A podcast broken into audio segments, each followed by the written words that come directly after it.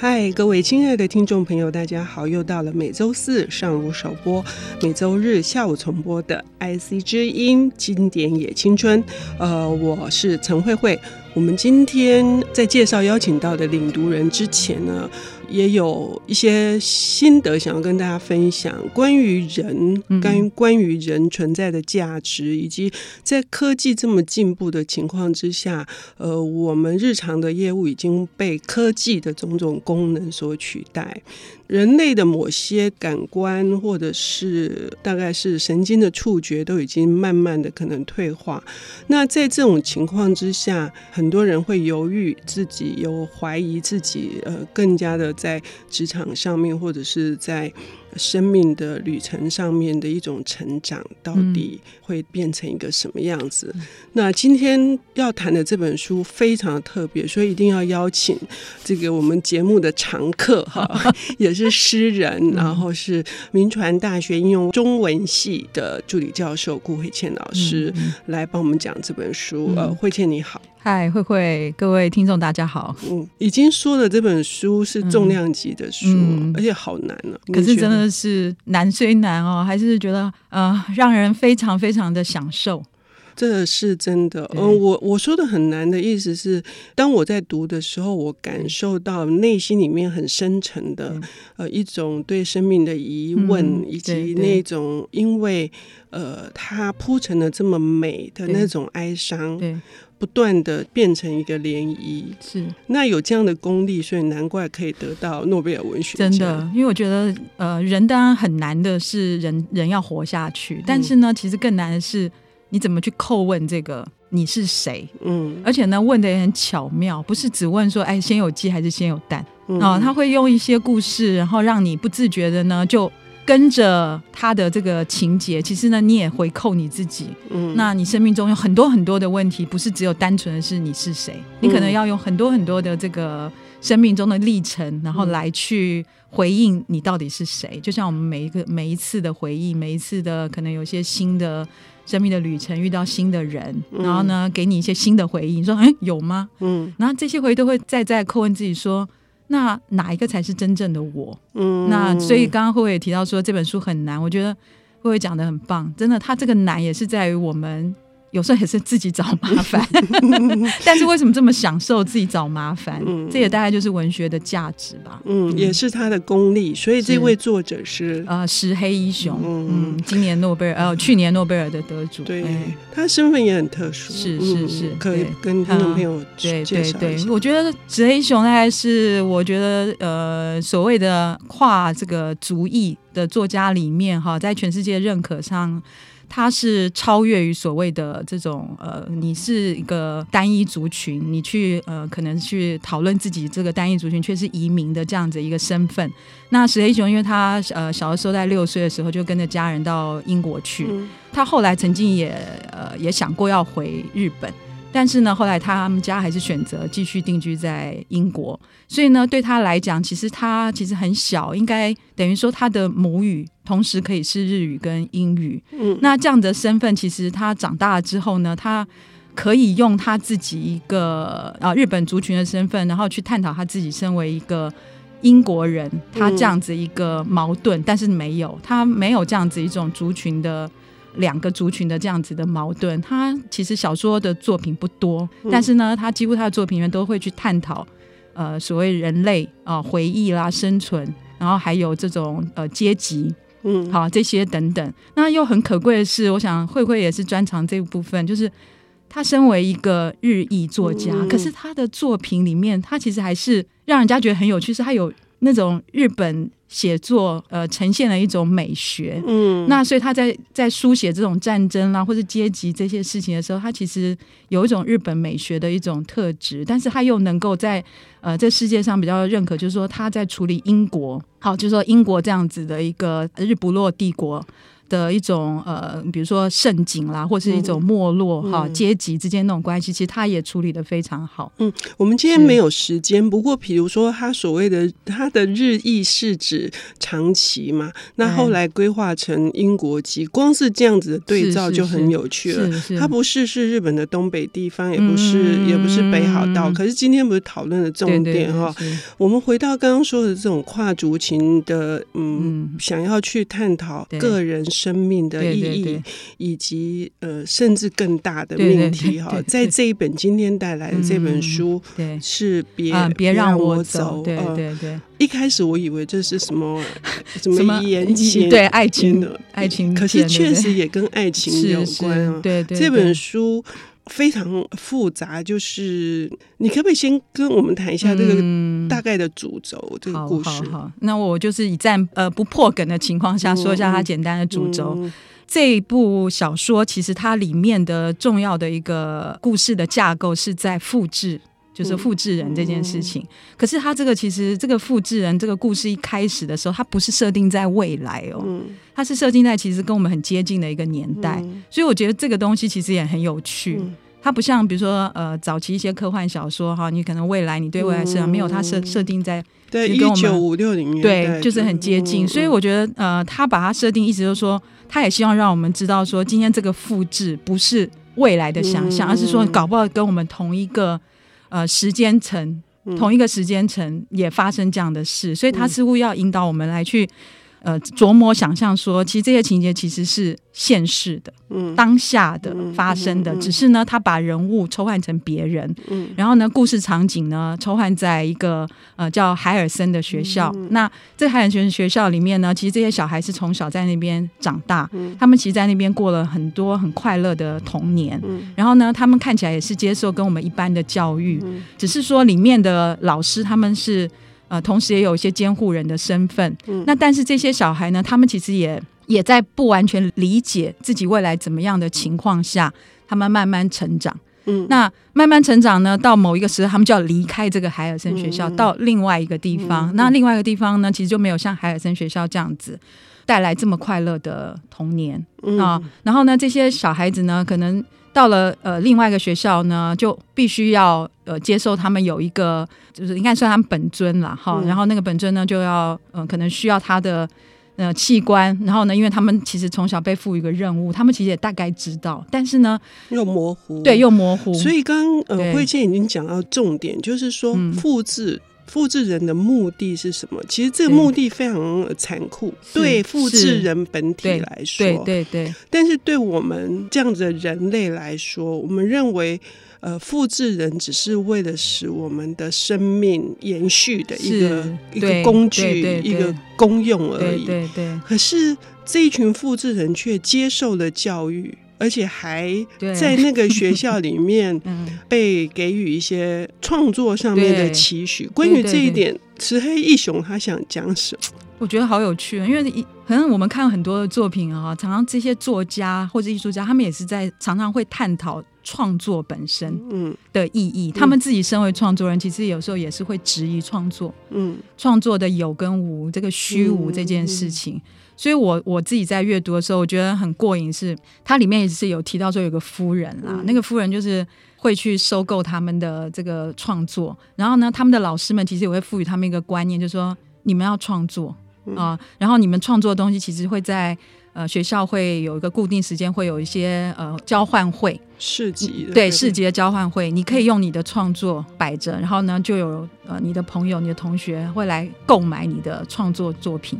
那你也可以用这个得到的代币再去购买你的收藏品。所以他们他说，他每一个人都有一个收藏箱，然后可以放你收藏的东西，然后很有趣。然后有些人他说。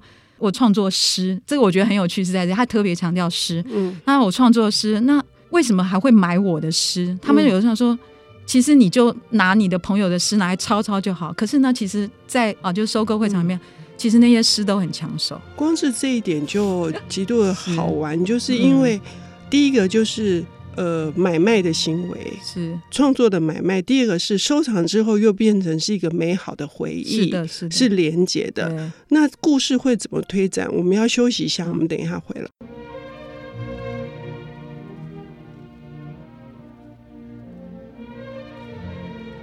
欢迎回到 IC 知音竹科广播 FM 九七点五。现在进行的节目是《经典也青春》，我是陈慧慧。我们今天邀请到的领读人是诗人，也是民传大学应用中文系助理教授顾慧倩老师。慧倩，我们今天讲了石黑一雄的。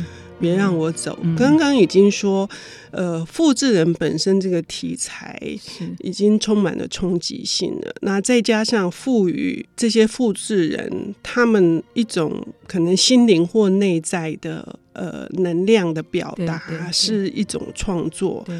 这件事情刚刚已经讲了，是石黑一雄本身对于他自自己的创作，我觉得，对我觉得常常很多作家有没有，他们都会用这种东西来叩问自己，嗯。就是这个创作到底对自己的意义是什么？对别人对这个世界到底意义是什么？意义是什么？对你交换了什么？是。可是除了这一块之外，就是这些孩子在这个幸福的寄宿学校，嗯，就是它是一个寄宿的学校，他们得到一个美好的童年。可是他们要成长啊，他们要去面对他们后来的，是。事实上是他们真正很严酷的的命运，而且很奇怪，他们隐隐约约知道他们的未来就是很快就会终止，对，但是他们是接受的，对，他们是接受这件事，对，你所以我觉得石黑一雄很厉害，是说。你说他放着不去解决这些看似不逻辑的啊、嗯呃、现实的啊、呃、那种问题，但是我又觉得这个小说家也在叩问说，我们目前现实的人也是这样。嗯、我们其实啊、呃，我们可以说我们被迫降临到这个世界，好，跟复制人一样，一样也是被迫的，对，一样。对我们，我们做的同样事情，嗯、我们在我们在这个广播电台，我们在诉说这些书籍，嗯、我们可能是。其实也在重复，可能我们先人的文明，嗯、我们在传承下一、嗯、下一个智慧。嗯、所以老实讲，如果你用正面的角度看，其实它是良善的。嗯，但是呢，你如果从复制人角度看，你你又不敢去叩问这些问题。如果你要像复制人，你会跟他一样一直在叩问说，我凭什么要把我的内脏挖出来给你？嗯，那这样子的话，可能这个小说就写不下去。嗯、可是你会发现他。有一些看护的人去看护他的朋友，嗯，然后让他走完生命的最后旅程。然后有一些人呢，就是呃，身为一个要被挖他的内脏，捐赠，对，捐赠他的内脏，然后他也就这样子去面对他生命的最后阶段，好，最后阶段。然后他们也前面也有一段，就是他们也去找那个跟他们长得一模一样的那个本尊，嗯啊，然后他们小的时候也在想，那他们的本尊是长什么样子？嗯啊，那也是等于我们现在我们也会问我们真正。的我是我们真正我是怎么样子？对对，然后我们也常常接受一些命定的对道路，对，是不是这样？是啊，是啊，对啊。然后你说，当你有一天叩问说，我为什么要一直在为什么人服务？然后。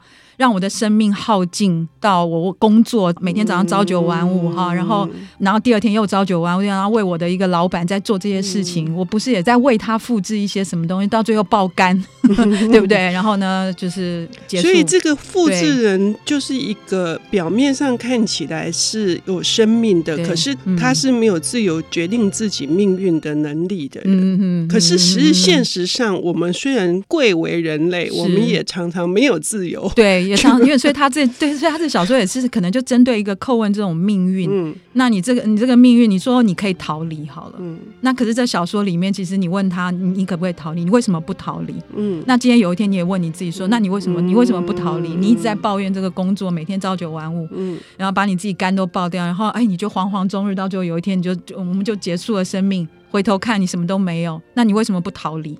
嗯，那这个小说好像似乎也在说，那你逃啊。嗯，你逃到哪里去？嗯，你真的看到你的本尊，可是那个本尊跟你，你你觉得你的价值就低他一等吗？嗯嗯嗯，所以我觉得好的文学啊，它真的会让你觉得是真的是重新洗涤了自己的。对对，虽然是虽然是悲伤的命题，然后那整个的调子。我觉得他很厉害，并不是那种呃灰暗跟对，就是那种诗意的，对对，没错没错，他好像把你从洞穴带出来了。虽然说哎，你看到一点阴影了，但是你也同时也也也也面对这世界，同时就是光影交错的世界，也不是被以前在洞里头可能就是一直被被掩盖嘛。你觉得你好像活得很快乐嘛？但是他像一个哲学家一样，就是。啊，就把你带出这个洞，然后让你看到这个世界。对，就借由这三个主角，主角他们从那个学校海尔森学校去，就是成长之后所要面对的所有，呃，社会以及他们接下来的工作，对对对，他们的任务，任务，没错。这种成长也是一件有有趣的，对对，因为他们三个其实。关系也是挺暧昧的，嗯、你像凯西、露丝还有汤米。汤米对，其实汤米跟我们讲这个小说里面主述者就是这个凯、嗯、凯西，他们两个其实感觉就是无所不谈的朋友，嗯、甚至呢，凯西也非常了解这个汤米。在一般的同学认为他好像没有创作力的情况下，嗯、其实他他是能够了解啊。然后有时候他也会跟他呃聊一些他自己对于性啦、身体啦的一些成长。然后呢，同样这个凯西跟这个露丝两个同性的朋友，嗯、他们这种友谊的关系也是、嗯、也是让人家觉得很很值得去玩味的啊。嗯、可能很小的时候无所不谈，到后来长大之后，你在团体里面，那两个朋友的关系已经不只是只有两个了，可能甚至还有跟周围关系的这种利益相交哈。那、嗯、所以呢，凯西可能觉得，哎，他突然不认识这个露丝了。嗯、然后就是它里面，比如说有个故事的短短的一个。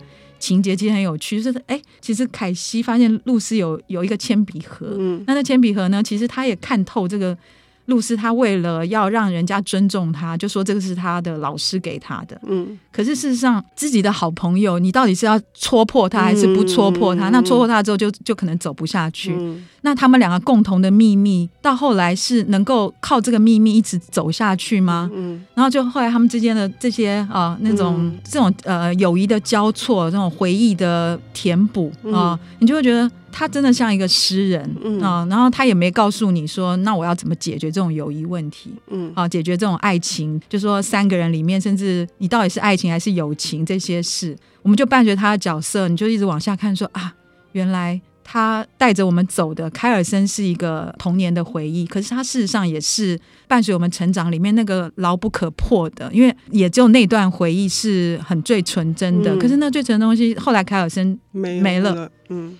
没了。那可是这个故事一开始的时候，是凯西也是会分享给不是那个凯尔森学校的、嗯、的病人，跟他讲说我们凯尔森学校曾经有多多好多好。嗯嗯、然后那个病人就跟他讲说啊，真羡慕你有这样一个回忆，嗯、凯尔森的一切都是美好的。嗯、可是他有一天没了，对就是他残酷的告诉你，他有一天没了。没了。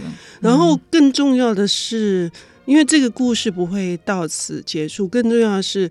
他们三个最后谁会很快走，嗯、然后谁跟谁又会留下来？对，对对，但是留下又用什么方式？对，呃，留下来。嗯、他们有一个很渺小，可是对我们来说很渺小，可是却又很困难的一个愿望。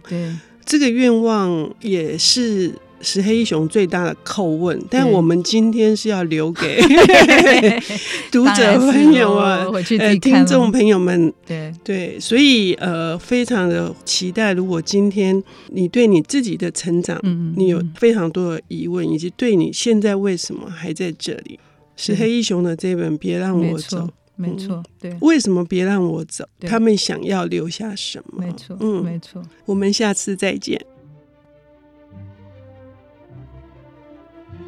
本节目由 IC 之音与瑞木读墨电子书联合制播，经典也青春与您分享跨越时空的智慧饗宴。